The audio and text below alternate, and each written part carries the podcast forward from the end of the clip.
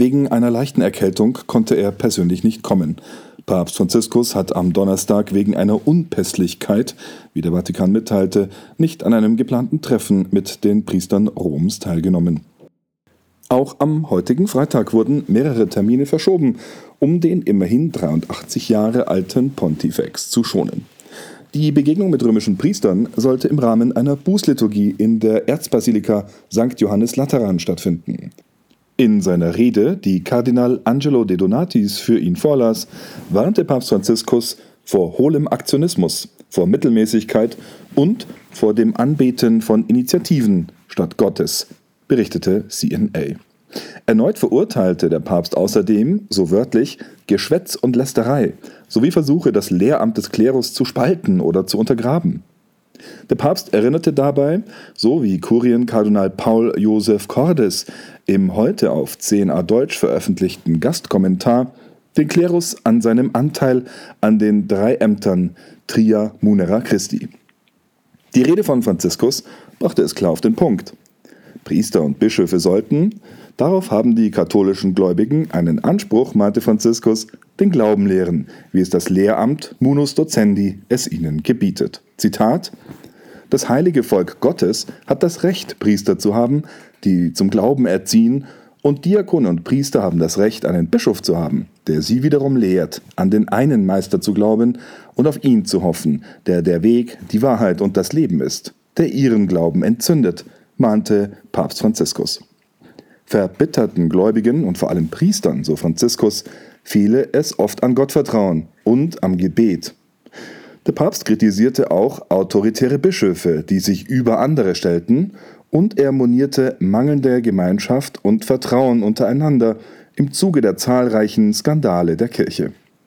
Ähnliche Warnungen hat Papst Franziskus auch gegenüber den deutschen Bischöfen im November 2015 ans Herz gelegt, wie Zehner Deutsch berichtete. Auch sein historisches Mahnschreiben an alle Katholiken in Deutschland spricht diese Themen an, die unweigerlich auch die kommende Vollversammlung der deutschen Bischöfe treffen wird. Zu diesem Thema hören wir nun von Rudolf Gehrig, dem Chefkorrespondenten für das deutschsprachige Europa bei CNA Deutsch. Etwa eine Stunde. So viel oder so wenig Zeit wollen sich Deutschlands Bischöfe am Montag nehmen, um den neuen Vorsitzenden der Deutschen Bischofskonferenz zu wählen. Dieses Amt hatte bisher der Münchner Erzbischof Kardinal Reinhard Marx inne. 2014 wurde er von der Vollversammlung in das Amt gewählt und war damit in den letzten sechs Jahren das Gesicht der Bischofskonferenz. Auf der Frühjahrsvollversammlung der DBK, die vom kommenden Montag bis Donnerstag in Mainz stattfinden wird, müssen die Bischöfe nun einen neuen Vorsitzenden wählen. Kardinal Marx hatte bereits im Vorfeld angekündigt, dass er für eine Wiederwahl nicht zur Verfügung stehe. Diesen Schritt begründete er so: Zitat Meine Überlegung ist, dass ich am Ende einer möglichen zweiten Amtszeit 72 Jahre alt wäre und dann auch das Ende meiner Aufgabe als Erzbischof von München und Freising nahe sein wird.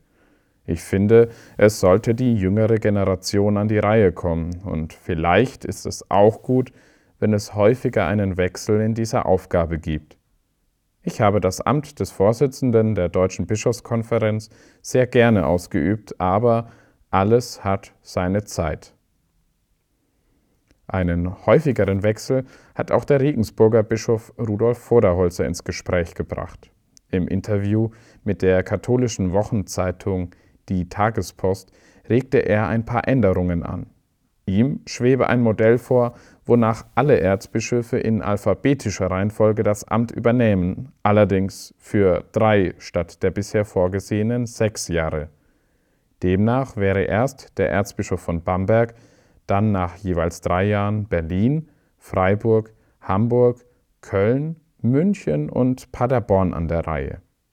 Dieses Modell, so Vorderholzer, passe recht gut zum katholischen Verständnis von Kirche und auch zu den Überlegungen von Papst Franziskus. Dadurch würde die Personaldebatte entfallen, ebenso, Zitat, ein wie auch immer gearteter Wahlkampf und eben deshalb auch die damit verbundene Politisierung. Zitat Ende.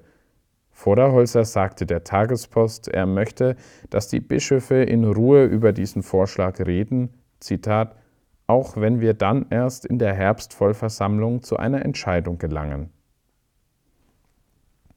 Mit Spannung wird ebenfalls erwartet, welche Impulse der neue DBK-Vorsitzende dem sogenannten synodalen Weg geben wird. Dieser Prozess läuft seit dem ersten Adventssonntag und wurde bislang von Kardinal Marx entscheidend mitgeprägt. Doch selbst innerhalb des Bischofskollegiums ist der synodale Weg nicht unumstritten. Nach der ersten Synodalversammlung Ende Januar in Frankfurt sprach beispielsweise der Kölner Erzbischof Kardinal Rainer Maria Wölki davon, dass all seine Befürchtungen eingetroffen seien. Er bezeichnete die Versammlung sogar als quasi protestantisches Kirchenparlament.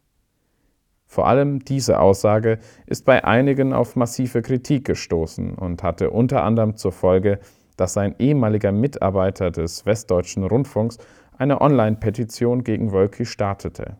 Am Montag zog schließlich eine Gruppe von Befürwortern des Kölner Erzbischofs nach und startete eine Gegenpetition. Bislang hatte sich der Kardinal nicht zu den Geschehnissen geäußert. Bislang. Heute Morgen schließlich sprach Kardinal Wölki erstmals über die beiden Petitionen und ging im Interview mit CNA Deutsch dabei auch auf seine Kritiker ein. Wir haben mit ihm außerdem über den synodalen Weg gesprochen, für den er weiterhin Optimierungsbedarf sieht. Das komplette Exklusivinterview mit Kardinal Wölki lesen Sie heute auf unserer Homepage unter www.cnadeutsch.de. Dort finden Sie auch weitere Hintergründe zur Wahl des neuen DBK-Vorsitzenden und alle aktuellen Meldungen über die katholische Kirche in Deutschland. Vielen Dank, Rudolf. Also schauen Sie vorbei auf unsere Website, wo wir auch Tipps geben, wie man eine Ansteckung mit dem Coronavirus vermeiden kann. Und bleiben Sie gesund. Ich wünsche Ihnen ein erholsames Wochenende und Gottes Segen. Ihr Anjan Christoph Wimmer. Wir hören uns beim Zehner Deutsch Podcast.